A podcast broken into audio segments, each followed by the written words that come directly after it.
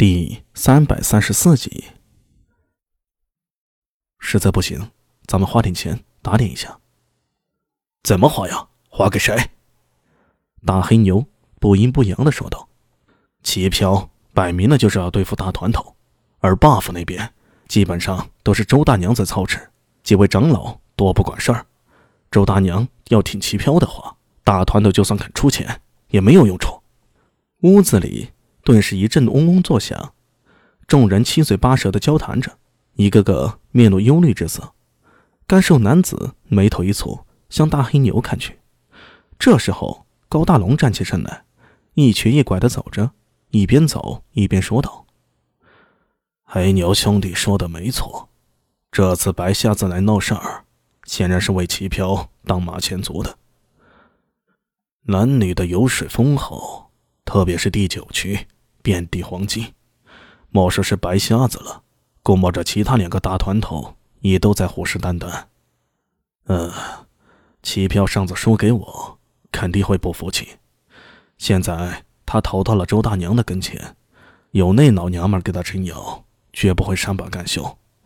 白瞎子只是第一个，接下来用不了多久，钱大年和秃子也会跟着动手。他们两个现在没行动，并不是他们两个讲义气，或者想要观望。我估摸着是齐飘给他们的筹码不够多。等齐飘给足了筹码，那两个老货一定会动手，到时候咱们就是四面环敌了。高大龙说着话，就走到了黑牛的身边，一只手搭在了黑牛的肩膀上，他笑着说道：“ 黑牛兄弟。”你是不是准备这么说呀？呃，是啊。黑牛脱口而出，但马上反应过来，扭头道：“呃，大团头，我不是……啊！”没等黑牛说完话呢，就见高大龙手腕一翻，一把羊角匕首滑入手中，他放在黑牛肩膀上的手抓住了黑牛的头，狠狠的砸在了桌子上，紧跟着匕首寒光一闪，就没入了黑牛的脑袋，一刀。两刀，三刀，鲜血喷溅了高大龙一脸，更是溅到黑牛旁边几个团头的身上。可那几个团头却噤若寒蝉，动都不敢动。高大龙拔出匕首，脸上带着血，趴在黑牛的耳边，大声吼道：“当我眼瞎吗？高某人是瘸子，可不是瞎子。你和齐飘一起吃酒，还叫了三个狐姬陪伴，以为我不知道吗？昨天白瞎子过来。”老蛇带人抵抗，可你就在旁边，却迟迟不出手。黑牛，爷爷我还没死。男女还是姓高的天下，贼你妈！以为搭上姓齐的小白领就可以接替我的位子吗？高大龙说完，直起了身子，一脚把早已断气的黑牛踹倒在地上，鲜血顺着桌子落在了地上。黑牛倒在血泊中一动不动。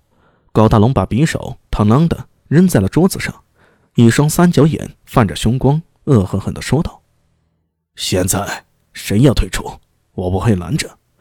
可是谁还敢吃里扒外，别怪我高瘸子不念当年一起拼杀的情谊。”屋子里静寂无声，干瘦汉子的脸上却露出笑容，看着高大龙说道：“大团头，你说吧，咱们接下来怎么干？”是啊，大团头，你说个章程吧。高大龙从桌上拿起块干布，把脸上的血迹擦掉，然后又擦干了手上的血迹。各位兄弟，高瘸子不想骗你们，这次我怕是撑不过去了。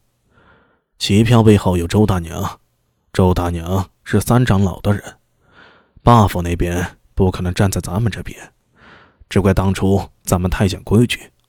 如果那时候杀了齐飘，也许就不会有今天的麻烦。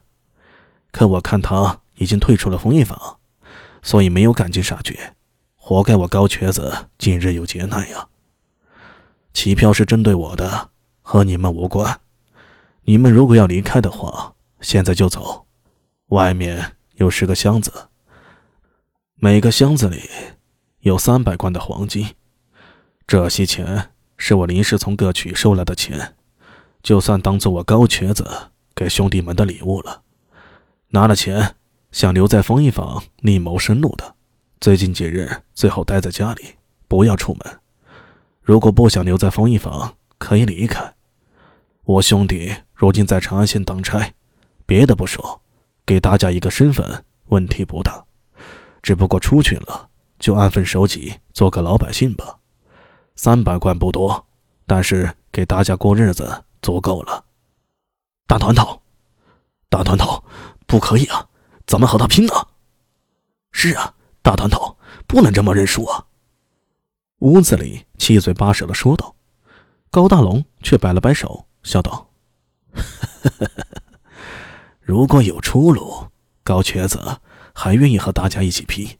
但这一次，哎，好了。”这天下没有不散的宴席，想好了就离开这里。高瘸子不会怪你们。